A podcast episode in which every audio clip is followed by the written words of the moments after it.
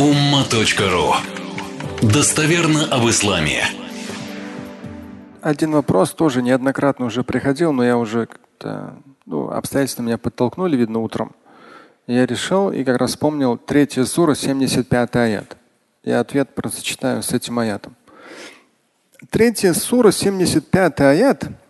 Будет возможность почитайте, вчитайтесь. Очень, на самом деле, поучительный. Но в жизни эта проблема присутствует. Особо повторяться не буду, но в том числе то, что я сейчас говорил ранее. Вопрос такой. В прошлом году я у трех инвесторов привлекла инвестиции на крупную сумму. Бизнес не получился. И вот уже столько времени пробую зарабатывать на всем, что умею, но ничего не получается. Начались сильнейшие панические атаки. Я боюсь, что не выберусь из долгов и из этого состояния. Как повлиять на свое мышление в моей ситуации? Больше уже нет сил так продолжать. Ну, эм, я не буду уходить в чисто какие-то бизнесовые вещи, то есть сфокусируюсь на аяте. Мы все-таки с вами не на тренинге, а на вазе. Вот. И ну, какие-то моменты озвучу общие такие назидательные. Я вспомнил третью суру, 75 аят, когда сегодня утром прочитал этот вопрос. Ну и решил все-таки его обсудить с вами.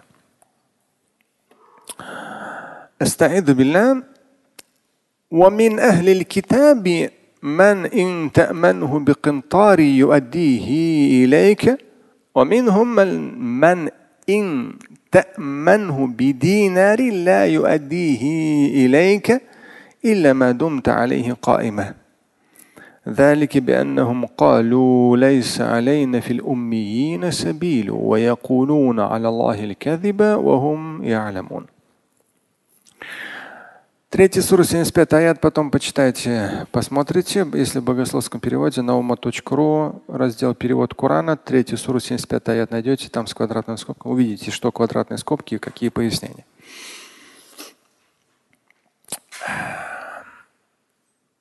Здесь, если подстрочно, давайте вам подстрочно, из числа людей Писания есть те, которые доверишь им кентар – золото, они все выполнят от и до.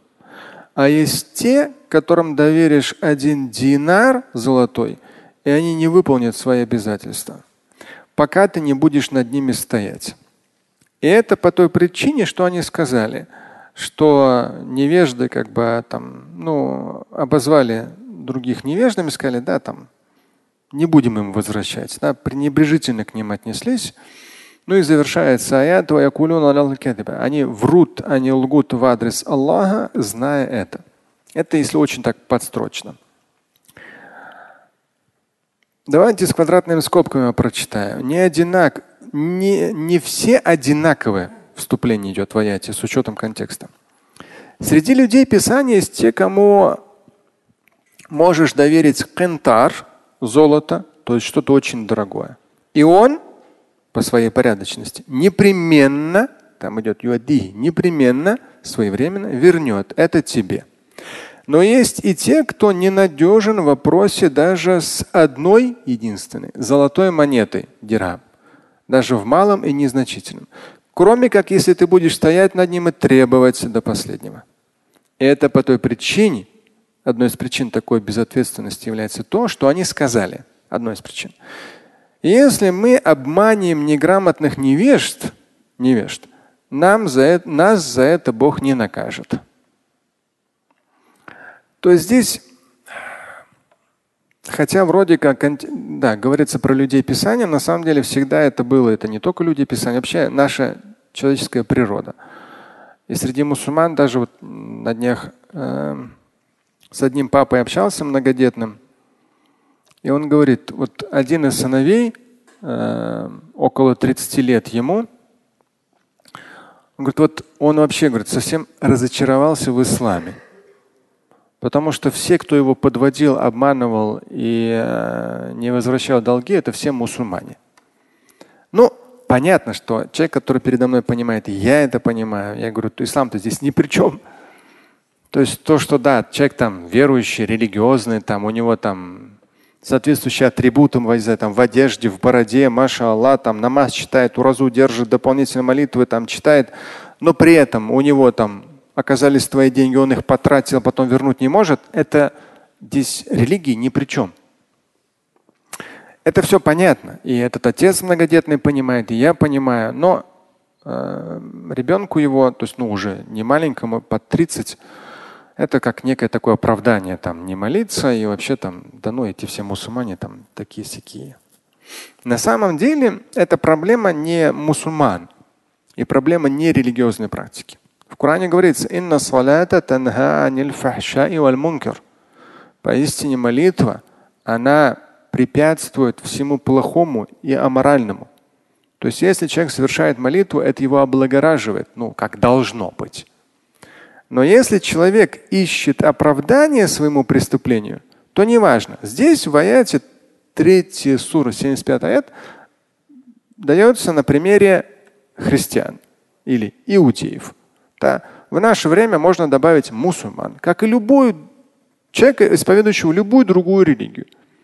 И здесь говорится, вот христианин там или иудей, дашь ему 50 кило золота, он тебе все четко один в один вернет. А другому, та тоже из людей Писания, дашь одну монету золотую, и то запаришься ее обратно возвращать. Замучает.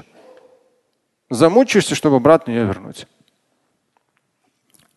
Это здесь нужно понимать. Аят не говорит плохо там об иудеях или христианах.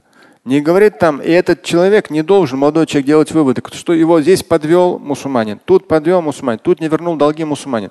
Ислам здесь ни при чем. Это просто люди. И здесь тоже говорится, человеку дашь 50 кило золота, он тебе все вернет там, все своевременно. Другому дашь там монету золотую и вообще там замучает тебя, не будет возвращать. Это есть. Это уже нюанс там психологии денег. И я сторонник не говорить, что это из-за слабого имана. Категорически не сторонник. Здесь женщина говорит, то есть она как бизнесвумен привлекла деньги трех инвесторов, но бизнес не пошел. Всегда момент того, что должны быть договора. Договора с распределением рисков. И инвесторы рискуют, и тот, кто занимается бизнесом, рискует. И здесь каноны не ставят, то, что недавно с одним человеком общался, он говорит, вот должно быть именно вот так по исламу. Я говорю, нет. Это уже выдумывают люди. Разные, как бы вот такое по исламу, секое. Тут инвестор, тут человек, который реализует. Например, даже вы приходите, например, у человека есть сеть ресторанов. Вы приходите к нему и говорите, вот я хотел бы быть инвестором. Вам говорят, вот как инвестор, мы за ваши деньги сделаем ремонт, оборудование на такое-то количество, там, пока запустится несколько зарплаты. Вы как инвестор запускаете этот ресторан, а мы полностью от до все вам организуем, как очередной ресторан нашей сети. Но мы ничего не вкладываем. Здесь все зависит от переговоров. Я, например, людям сказал, они ничего про инвестора говорит. Они же должны вкладывать по исламу. Я говорю, нет. У них уже есть сеть ресторанов, они уже зарабатывают. Вы можете пойти в их другой ресторан, посмотреть, как работает бизнес, какая рентабельность. То есть они не из пустого места пришли к вам. Как договоритесь? Столько-то вкладываете, столько, то есть ваши деньги вот эти будут стоить вам такой-то доли и так далее. Это все переговоры. И эта женщина, которая привлекла деньги, она должна была подписать определенные условия с учетом ее ситуации, индивидуальной ситуации, чтобы хоть как-то было распределение рисков, хоть какое-то. Потому что, ну, как можно вот, я не знаю, там она пишет, что большие, крупную сумму там привлекла. Они что, испариться, что? Они же не могут испариться. Даже в ситуации, когда человек там, инвестор вложился в какой-то ресторан, те, которые занимаются этим бизнесом, они говорят, если вдруг не пойдет, мы все, что в нем есть, продадим, вырученные деньги вам вернем. Но не более. Иные риски мы на себя не берем. Все, такая договоренность нормальная с точки зрения ислама. А в ее ситуации какая была договоренность? Это же, получается, какое-то ростовщичество. Тебе дали деньги и сказали, все, мне принесешь, там вот тебе миллион долларов, принесешь мне там через год миллион сто тысяч. И миллион триста, ну хотя это даже так и не бывает, там миллион четыреста тысяч обычно скажут. Такие ростовсические такие схемы. И человек потом уже начинает на него давить, давить, давить. Это, это не бизнес, это, это уже какое-то нездоровое ростовщичество. Поэтому а, человек в данном случае пишет, уже начались сильные панические атаки. То есть человек боится, человек еще там, может быть, припугивают, торопят. Человек там, здесь пыркается, тыркается, не может заработать, так просто не заработаешь. И в итоге панические атаки. И спрашивает, что вот как быть? Мне кажется, я не, выберу, не выберусь из долгов из этого состояния. Но ну, в таких случаях разные бывают варианты. Не дай бог, до каких-то совсем э, радикальных. Я какое-то время назад как раз в дороге был, посмотрел, есть корейский фильм, «Дефолт» называется. Как раз по него вспомнил. Будет возможность полезно посмотреть. То есть в том числе, как экономика, ну, как МВФ старается поднимать, ну, вроде как падающие страны. Ну, интересно вот это. Он чисто такой реальный, сам корейский фильм, это реальное событие 97 -го года, кризиса в Корее. И насколько вот, ну, простой народ и правительство. И МВФ американское. Это корейцы уже в наше время этот фильм сделали. Это 97 -го года кризис. Поэтому там тоже как раз разные случаи, разные моменты, и поэтому я вспомнил про него. То есть здесь на радикальное что-то идти нельзя. Никаких суицидальных настроений категорически нет.